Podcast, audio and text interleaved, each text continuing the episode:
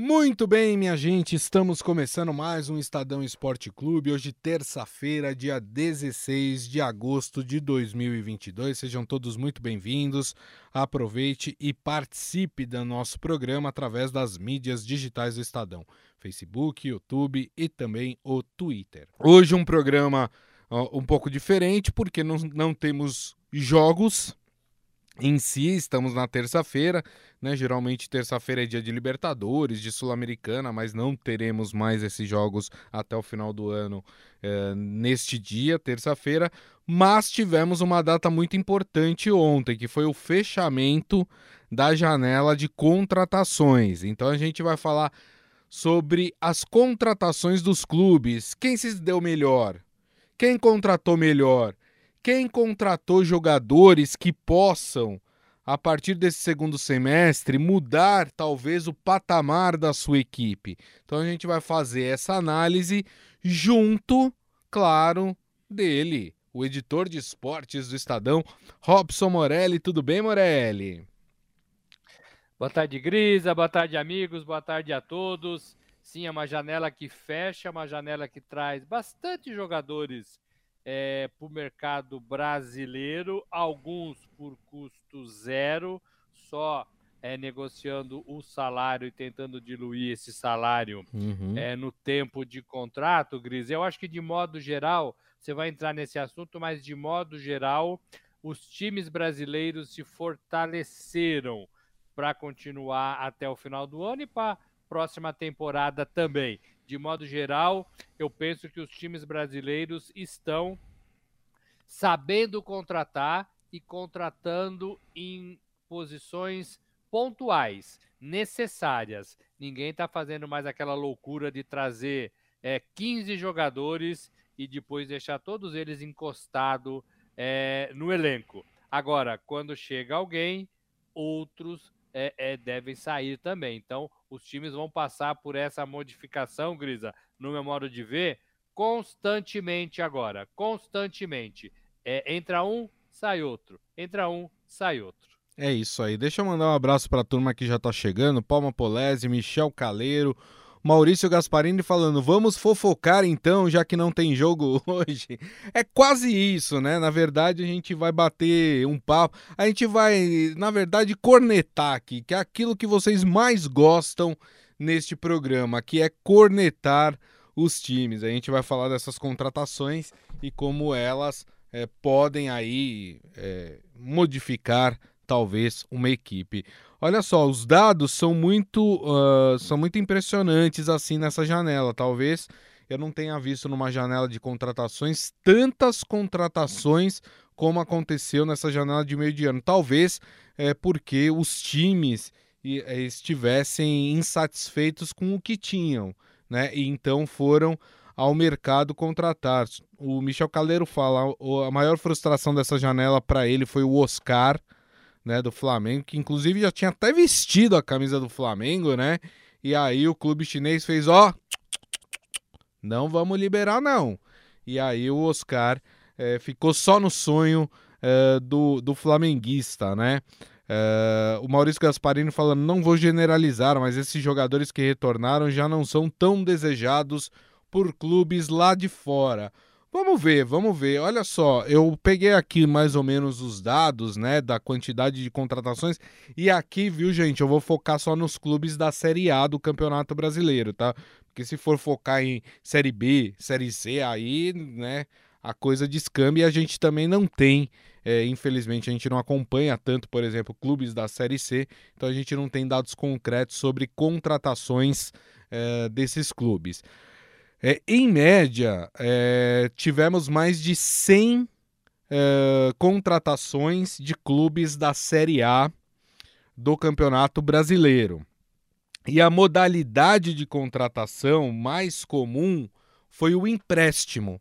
Né? Os clubes estão com pouco dinheiro, então muitos adotaram aí o critério do empréstimo para trazer o jogador, porque é mais barato trazer por empréstimo, obviamente, do que você comprar um jogador, né? Então, essa foi a, a, a modalidade mais comum entre os clubes da Série A. E tivemos também, ao mesmo tempo, cerca de 90 saídas né, de jogadores dos clubes nessa janela de transferência. Então, o número de contratações foi maior do que o número de saídas. Tudo bem, tá muito perto ali, né? 110 mais ou menos contratações com 95 saídas, então tá muito próximo. Mas talvez é, pela primeira vez a gente vê mais jogadores chegando no futebol brasileiro, né, Morelli, do que saindo, o que era muito comum até uns anos atrás. O futebol brasileiro perdia muitos jogadores para o futebol europeu e, claro, o futebol europeu também está numa crise financeira e isso reflete exatamente nesses dados, né? Mas é uma busca, Gris, amigos, pelos jogadores mais novos. É uma busca é, pela garotada da base. E os clubes aqui do Brasil também, eles estão tentando segurar alguns desses jogadores. É claro que a maioria não consegue, a maioria, quando aparece aquele caminhão de dinheiro na mesa, vende mesmo, vende mesmo. Mas é, é, a tendência, ou pelo menos a tentativa, é que esses jogadores mais novos eles fiquem pelo menos duas, três temporadas no seu clube formador. Então há uma conversa é, nesse sentido entre base e o, o, futebol profissional com os clubes da Europa. Alguns compram e só entregam depois, quando faz 18 anos. A gente já, já viu isso é, é, acontecer aqui no Brasil. E quem está voltando, Grisa, eu concordo com o nosso amigo que falou que não são jogadores lá essas coisas, né? São jogadores que talvez não interessem mais para o futebol da Europa. É, o Fernandinho, por exemplo, que voltou para o Atlético do Paraná, é um desses jogadores. É bom jogador para o futebol brasileiro, mas já não consegue mais atuar no nível da Europa. Então tá voltando. E alguns bateram lá e voltaram, né? O Everson Cebolinha foi para lá, não deu muito certo, voltou para o Flamengo, né? Voltou para o Flamengo. O Vidal, também no Flamengo, jogou muitos anos lá fora, em alto nível, e não consegue mais. Aqui tem espaço. Então, é, o futebol brasileiro também está se tornando um Eldorado para alguns jogadores é, é, da América do Sul. É mais uma tendência que a gente está vendo nessas transferências. É, jogadores da América do Sul, de modo geral, inclusive argentinos, estão querendo jogar no Brasil, porque aqui está melhor do que na Argentina. Né? Aqui paga-se mais do que na Argentina. E aqui também é uma vitrine interessante para clubes europeus. Então tem tudo isso, tem tudo isso. Agora, é o que eu falei. Chegaram 115, saíram 95, né? Tem que sair jogador também, porque senão os elencos vão ficar muito inchados e os clubes, claro, não tem como pagar todo mundo. É isso aí. Olha, outro dado interessante aqui que eu fui buscar é o clube que mais contratou nessa janela de transferências foi o Atlético Goianiense, com 11 contratações. E o clube que menos contratou foi o Atlético Paranaense, né? O Atlético Paranaense fez duas contratações, né? A do Fernandinho, que o Morelli citou aqui, e também do Alex Santana. Então é, é muito interessante porque eu peguei a lista aqui de contratações, Morelli, e, e de fato, clubes de menor expressão da Série A contrataram mais do que os clubes de maior expressão. Por exemplo, eu citei aqui, ó, o Atlético Goianiense contratou bastante, o Havaí contratou bastante. É, o Botafogo não é um clube de menor expressão, mas hoje no cenário do futebol brasileiro é um clube é, nível 2, vamos dizer assim, também é, um, é o clube que contratou bastante. Quem mais? O Curitiba contratou bastante, o Fortaleza contratou bastante, o Goiás contratou também muitos jogadores e o Juventude também foi outro que contratou bastante. Então você vê que os que contrataram em, em termos de, de número, de quantidade, foram esses clubes medianos do futebol brasileiro. Enquanto os principais clubes é, do país, e aí estou falando de Palmeiras, estou falando de São Paulo, estou falando de Inter, estou falando de Flamengo, estou falando de Corinthians, Estou é, falando do, do, Atlético Paranaense, do Atlético Mineiro. Esses clubes contrataram poucos, mas foram contratações pontuais, né? É... O que explica isso desses clubes medianos contratarem tanto? E aí aqui a gente não está falando de qualidade, né? A gente está falando em termos de quantidade e os clubes, é... os principais clubes do futebol brasileiro contratarem menos. É porque já esses clubes têm um elenco já fortalecido e fizeram só contratações pontuais para reforçar ainda mais o seu elenco, enquanto essas equipes medianas elas precisam fazer uma transformação maior, é isso? O Gris, é um pouco das duas respostas, né? É, os times que estão mais bem montados, é, eles também pagam é, os salários melhores, mais altos. As negociações envolvendo Palmeiras, Corinthians, São Paulo, Atlético Mineiro, Flamengo, elas são mais altas do que as negociações envolvendo os clubes de menor tradição.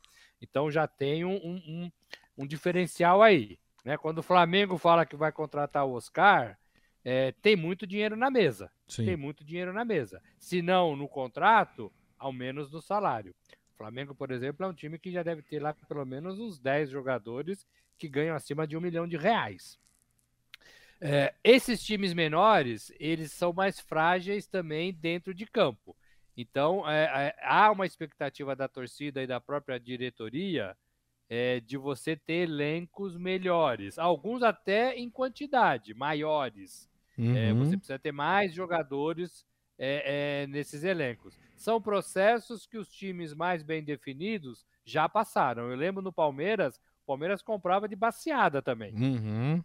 2015, 2016. Mas foi 2017. quando estava formando elenco, né? Exatamente. Depois você vai peneirando e aí você vai formando ali os seus 25, 26 jogadores. É, esses times menores, eles têm muita rotatividade. Os contratos são menores também. Você contrata pela temporada, você contrata alguns até pelos campeonatos regionais uhum, apenas. Uhum. É, então, é, fez o contrato, você não tem mais o jogador, você é obrigado a comprar outros.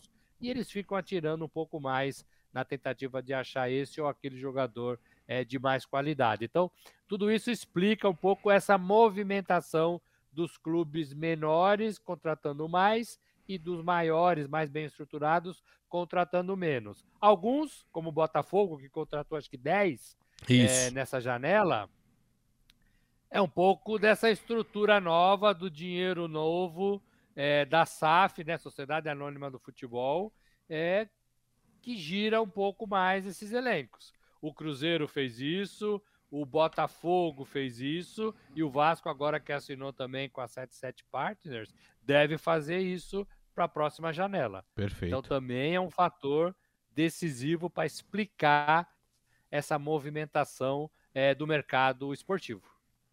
É isso, ó. O pessoal está comentando aqui, ó, o Ricardo Fabrício falando. O Flamengo não precisa do Oscar, já tem um elenco muito bom, para mim o melhor do Brasil. No perfil do Oscar tem outros mais baratos nos times argentinos, uruguaios e chilenos.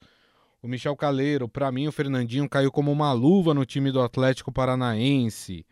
É, o Maurício Gasparini, clubes de maior envergadura já tem praticamente seus elencos fortes. Falando que eu li o pensamento dele quando eu falei isso, né? Oh, e ele ainda fala, como dizia minha avó, em terra de cego quem tem um olho só é rei, por isso clubes menores contratam é, no atacado. O Adi Armando faz uma pergunta: qual a nacionalidade mais evidente de jogadores estrangeiros no Brasil? Seriam os argentinos? Ó, oh, eu não fiz esse levantamento, mas a minha percepção é. Mas o que eu posso te responder é que se contratou menos estrangeiros nessa janela de transferências. Foram 25. Eu falei que foram mais ou menos 110 contratações dos clubes nessa janela de transferência, apenas 25 estrangeiros, né? O que mostra que o Brasil está reduzindo, talvez, essa busca por jogadores é, estrangeiros. Alguém falou do Flamengo aqui, foi o Ricardo Fabrício, né? O Flamengo, no meu modo de ver, e aí, analisando a lista de contratações, daqui a pouco eu vou falar das contratações dos quatro grandes de São Paulo para a gente fazer uma análise mais de detalhada. Mas olha só o Flamengo, né? As contratações que o Flamengo fez. É, o Flamengo contratou o Vidal, chileno.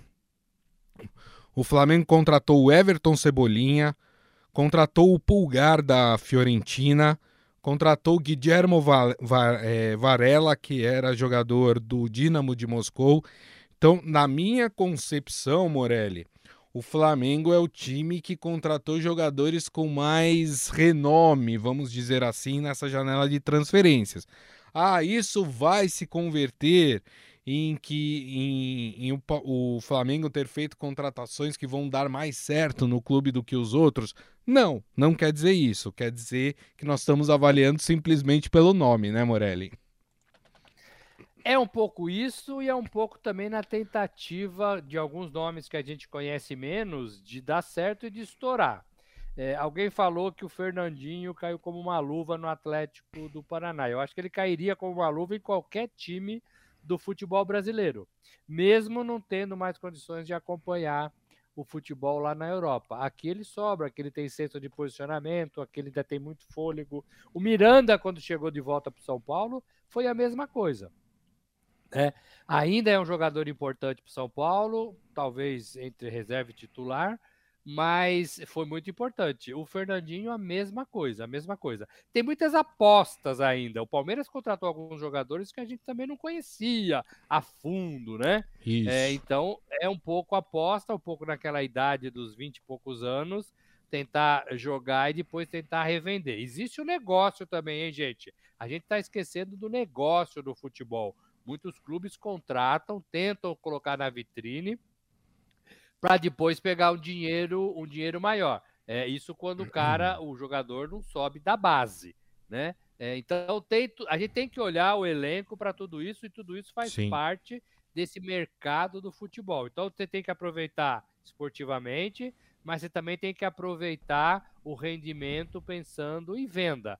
O futebol da Europa vem beber da nossa água, o futebol da Ásia vem beber da nossa água e agora até o futebol dos Estados Unidos também vem beber fortemente é, da nossa água. Então, são mercados que ajudam os clubes brasileiros a se manter. Então, muitas dessas contratações, Grisas, amigos, algumas são para melhorar o time e outras também são para tentar fazer dinheiro futuramente. Isso, para mim parece bem claro é, nessa, em todas essas transações. Muito bem. Bom, falando, já que o Morelli citou o Palmeiras, né, as contratações do Palmeiras, vamos, vamos destacar aqui as contratações dos quatro grandes de São Paulo, né?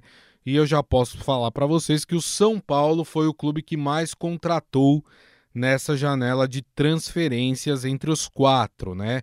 Então tá aqui a lista do São Paulo. O Marcos Guilherme, atacante, Vamos lembrar, o Marcos Guilherme estava no Santos. O Juliano Galopo, que é meia, né, veio do Banfield. O Felipe Alves, goleiro, que veio do Juventude. O Naruel Ferrarese, que é zagueiro e veio aí do Manchester City. Na verdade, ele não jogava no Manchester City, ele é do grupo do Manchester City, né? Uh, e veio aí para reforçar o time do São Paulo. Tem um outro Naruel que veio também para o São Paulo, mas esse é o Naruel Bustos, que é atacante e também veio por intermédio do grupo que controla o Manchester City. Essas foram as contratações do time do São Paulo. Vamos falar do Santos. O Santos trouxe três jogadores: o Natan, lateral direito que estava no Boa Vista de Portugal, o Luan né? Que o Morelli chama o Luan do pago, meia que veio do Corinthians, e o Soteudo, atacante que volta, que retorna ao Santos, estava no Tigres do México. O Palmeiras contratou o Bruno Tabata, meia que estava no Sporting de Portugal, o Lopes, atacante que veio do Lanús, e o Merentiel, atacante que veio do Defensa e Justiça. E o Corinthians, né, teve, uh, contratou, né, o Yuri Alberto, atacante que veio do Zenit, o Balbuena, zagueiro que estava também na Rússia, no Dinamo de Moscou, e o Fausto Vera, o volante que jogava aí pelo Argentinos Júniors, né? Então esses o, os jogadores contratados pelos clubes aqui uh, de São Paulo, pelos quatro grandes de São Paulo, né? Sendo que São Paulo é o que mais contratou, o Palmeiras, o, o Corinthians, o segundo que mais contratou, e aí Santos e Palmeiras empatados uh, no número de contratações aí com três contratações. Esses foram é, as contratações dos clubes de São Paulo. O Maurício Gasparini falando: Rogério Ceni não deve estar nada satisfeito com o atual elenco, concordam? Provavelmente, provavelmente, né? O, o Rogério Ceni, até pelo São Paulo ter ido buscar mais atletas que os outros clubes de São Paulo, né? Talvez o Rogério Ceni não esteja totalmente é, satisfeito com o que ele tem ali nos seus clubes. Morelli, não sei se deu para você pegar aí o os nomes que eu falei dos clubes, né? Os nomes contratados pelos clubes, né? É, queria que você desse a sua opinião nessa, nessa janela aí do meio do ano. Quem contratou melhor aí dos quatro grandes de São Paulo, na sua opinião? Ô, Grisa, desculpe, a internet às vezes nos deixa na mão, né? E tem acontecido com alguma frequência. Ô, gente, para mim o São Paulo precisava de mais jogadores. Então, para mim o São Paulo contratou é, melhor. Era, era um compromisso da diretoria do Júlio Casares com o próprio Rogério Ceni e o Murici. Todo mundo se lembra, no final do ano passado, o Rogério e o Murici é, abandonaram é, deixar o São Paulo porque o time não tinha feito nenhuma contratação, não estava atendendo nenhum pedido, o elenco era ruim, o Rogério queria mudar algumas peças. É, então, tudo isso parece que aconteceu nessa temporada no São Paulo é, e ajudou nesse, nessa janela de transferência. Então, para mim, o São Paulo tem jogadores interessantes que podem ajudar o clube, se não nessa é, temporada, na próxima. É, mas tem que dar tempo para esses jogadores, né? Tem que dar um pouco mais de tempo, de prazo para esses jogadores. Uhum. O Palmeiras era muito cobrado por atacante, né? O Palmeiras precisa de um atacante, de um camisa 9. O Pedro vem, não vem. Quem vem, né? E aí o Palmeiras foi buscar jogadores, para mim, todos medianos no mercado. Uhum. Não são jogadores é, que chegam para vestir a camisa. São jogadores, alguns deles desconhecidos do futebol brasileiro, Sim. do torcedor brasileiro, mas com avaliação de quem está lá dentro do Palmeiras, com potencial de crescimento no Palmeiras. Inclusive passando, claro, pelo crivo do Abel Ferreira. O dinheiro não está sobrando, como todo mundo imaginava quando a Leila Pereira, dona da Crefisa, assumisse a presidência do clube. Ela assumiu é, mas ela está fazendo uma política é, de segurar bastante o dinheiro e de aumentar algumas coisas também dentro do clube. Tem torcedor que está reclamando com isso. É, então, assim, tem uma austeridade aí no comando da primeira mulher presidente do Palmeiras. Então, as contratações estão sendo um pouquinho mais em conta de jogadores não tão requisitados assim. O Corinthians foi para gastar, né? O Corinthians foi para gastar. É. O Corinthians gastou bastante dinheiro é, e não conseguiu ajeitar um time é, legal que durasse a temporada toda. É o que nós já falamos dos veteranos que também desaguam nessa janela, né? É, e tem que pagar tudo isso. E tem jogador indo embora por ameaça, o caso do William, que chegou faz pouco tempo e já está indo embora. Então isso. o Corinthians, para mim, é o que tem a pior administração de todos. O Santos vive uma realidade, para mim, um pouco diferente desses, desses três concorrentes, desses três adversários de São Paulo. O Santos precisa, para mim, de jogadores mais cascudos, como chegou o Soteudo, como o Luan, com tudo pago, é, pode ajudar, pode ajudar o clube, porque é um jogador mais experiente, experiente mas o Santos ele, ele sobrevive graças à sua base, né? aos talentos que aparecem ali é, é, e que conseguem é, fazer o time girar trocou de técnico algumas vezes e o presidente tem segurado dinheiro também, é, é porque não tem, né? Porque não tem. Então, para mim, desses quatro clubes, o Santos é o que está esportivamente mais atrás, mas talvez dando passos mais firmes, mais seguros do que o Corinthians, por exemplo. quando a conta do Corinthians chegar, a dívida de quase um bilhão, é. 900 e poucos milhões de reais, é muito dinheiro, é, o Corinthians vai sofrer. Vai sofrer. E aí talvez tenha que se desfazer de bons jogadores. Exatamente, muito bem. Então, uh, aí uma análise, né? A gente fez uma análise aí dessas contratações, né? Lembrando, encerrou ontem a janela de transferências. Quem contratou, contratou. Quem não contratou, não contrata mais, né?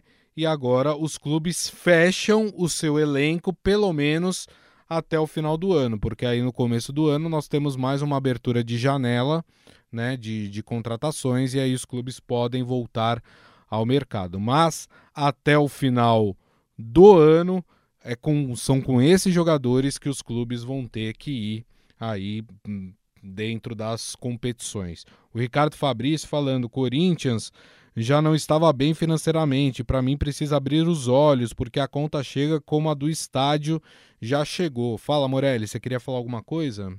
Eu queria falar que o Corinthians, o Corinthians, o, o, o, futebol brasileiro não consegue equiparar o seu calendário esportivo com o da Europa, mas pelo menos talvez nas contratações é, ele consiga fazer isso, porque para mim essa contratação do meio do ano, embora sempre foi mais tímida, ela é mais interessante porque ela faz com que o jogador pense no seu clube já nesses próximos meses de 2022 e toda a temporada de 2023. Então, para mim, é, é, muito melhor que isso aconteça nos clubes de futebol no Brasil do que o cara chegar em dezembro, janeiro e aí dar aquela espreguiçada, sabe, Grisa? Sim. Dar aquela espreguiçada, conhecer o clube em fevereiro, conhecer o janeiro, aí o cara vai jogar só em abril.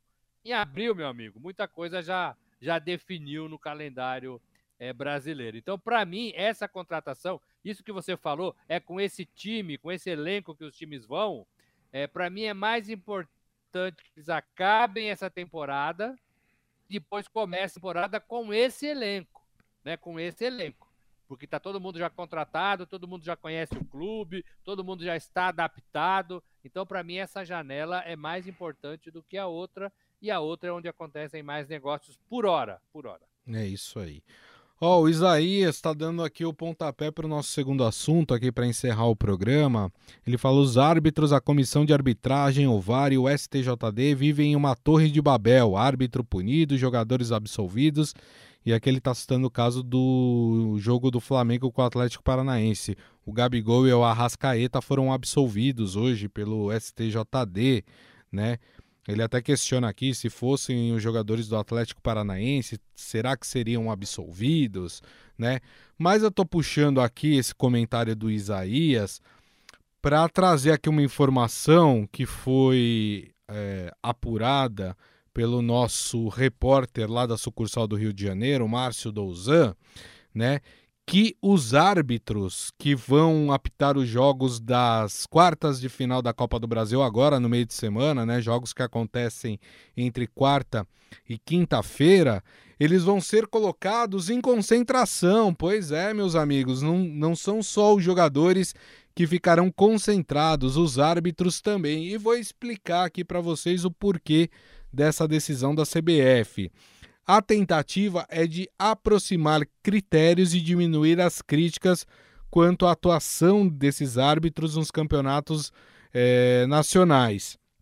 Então, a CBF vai iniciar um novo modelo de preparação, ou seja, o regime de concentração para os árbitros que atuarão nos Jogos da Copa do Brasil. Como é que funciona? Todos os árbitros principais assistentes e também os árbitros do VAR, escalados para os quatro jogos de volta das quartas de final, estão no Rio de Janeiro nesse momento para uma sessão de treinamentos, reuniões de trabalho e alinhamento, ou seja, vão ficar ali 24 horas juntos, né? Vão dormir juntos, claro, em camas separadas, né? É, e vão passar o, o dia inteiro aí por treinamentos, por reuniões, né, por alinhamentos. Então, é, esses árbitros que já estão concentrados, eles atuarão nas partidas entre Corinthians e Atlético Goianiense, Fluminense e Fortaleza, Atlético Paranaense e Flamengo e América Mineiro e São Paulo, né? Então, eles vão ficar ali é, numa espécie de concentração para poder é, melhorar os seus critérios de arbitragem e não prejudicarem aí é, esses jogos de volta da Copa do Brasil. Como é que você viu essa medida, Morelli? Acho que seu microfone está desligado, Morelli. Você tem toda a razão. Eu vejo como necessária, eu vejo como uma contração da CBF é, em função da má arbitragem no futebol brasileiro, CBF alinhada com a comissão de arbitragem, e eu vejo uma tentativa é, de tentar arrumar o que hoje é péssimo, né? É, às vezes eles não sabem regras. No futebol, gente, vocês sabem, vocês acompanham, é, a concentração é feita para é, é, tirar o jogador um pouco é, de outras coisas do campo é, trabalhar o jogador em tempo integral é, dentro da concentração, fazer com que eles descansem e fiquem ali sossegadinhos para a partida decisiva, para a partida importante, é, quando isso precisa. No nível de profissionalização e salários altos que a gente vive no futebol brasileiro, pelo menos nos clubes da Série A e, e Série B, vou até incluir Série B, não precisaria nada disso, né? Nenhum profissional precisa ser colocado numa concentração é, para que ele não abuse do, do seu corpo, para que ele entenda o que tenha que fazer em campo. É, não precisaria, é. mas ainda precisa. Ainda precisa. É, e os árbitros entram nessa profissionalização, né? Entre aspas, aqui é o dedinho, profissionalização, porque eles estão muito maus, né? Sim. né? Porque a gente não está tendo um diálogo com a arbitragem no Brasil há muito tempo, né? É, tudo que eles fazem, ou quase tudo, é bastante questionado. Exato. Né? É bastante questionado. É, e assim, não tem comportamento adequado, eles não conseguem dominar os jogadores, eles não conseguem se, se entender em relação às regras. É, o VAR e o árbitro de campo, cada um veio de um planeta, né? Então é difícil contato, né? Difícil conversa, né? É, é, é, é um mando e desmando danado. Então hoje, se você for perguntar para todos os presidentes de clubes, Série A e Série B, e para todos os treinadores de Série A e Série B, todos, todos estão descontentes com a arbitragem. Não vou nem incluir o torcedor, né? Não vou nem incluir o torcedor, porque esse tem um pouco mais de paixão. Embora dirigente e treinador também tenha. É, é, mas assim, alguma coisa precisa ser feita. Então eles vão ficar lá confinados, como o Grisa disse, em camas separadas, para tentar aprender padrão, para tentar discutir as regras, para tentar rever lances absurdos, para tentar conhecer o árbitro de campo, o árbitro e os dois bandeiras, a turma do VAR, prazer, eu sou do VAR. Prazer, eu sou do campo. Porque parece que eles não se conhecem, né? Um quer mandar no outro. Isso. Então eu vejo, eu vejo como uma, uma contraação da CBF para uma arbitragem péssima. E não é de hoje, né, Gris? A Sim. gente fala isso, a gente fala isso há algum tempo aqui no Estadão Esporte Clube. Com né? certeza. A gente fala isso há algum tempo. É, por isso que quando tem aquelas votações é, de final de ano, o melhor árbitro, eu deixo em branco. Eu voto em branco nessa minha escolha dos melhores árbitros. Sou sempre a favor de votar, mas no melhor árbitro é, eu deixo em branco. é isso aí. O Isaías tá sendo irônico aqui, falando com certeza vai surtir efeito, vão sair da concentração com tudo combinando, combinado. Não vai ser nada de improviso. E o Maurício Gasparini falando: a CBF está tirando a responsabilidade dela, os árbitros são ruins, aliás, muito ruins. Enquanto não for profissionalizada a arbitragem, será sempre esse caos. É, falando aqui o, o Maurício. Fala, Morelli. Eu só quero acrescentar que assim, é preciso fazer o que estão fazendo. Eu acho que sim, mas também, gente, tem árbitro que não dá para coisa. Né? Isso. Né? tem árbitro que não dá para coisa. E aí, meu amigo, ó, obrigado, foi um prazer. Tente outra profissão. É isso. Muito bem. Turma, e assim nós encerramos o programa de hoje, agradecendo mais uma vez a Robson Morelli. Muito obrigado, viu, Morelli? Valeu, gente. Um abraço a todos. Amanhã tem mais. Amanhã tem Corinthians, hein? É, amanhã a gente vai falar muito sobre Copa do Brasil, hein? Agradeço a todos vocês que estiveram aqui conosco, meu muito obrigado. Lembrando que daqui a pouco tem o nosso podcast, que vocês podem ouvir pelo tocador de podcast da sua preferência. E amanhã, como eu disse, Copa do Brasil, uma da tarde, estaremos de volta aqui com a nossa live nas mídias digitais do Estadão, Facebook, YouTube e também o Twitter. Turma, desejo a todos vocês uma excelente terça-feira e nos vemos amanhã. Grande abraço. Tchau.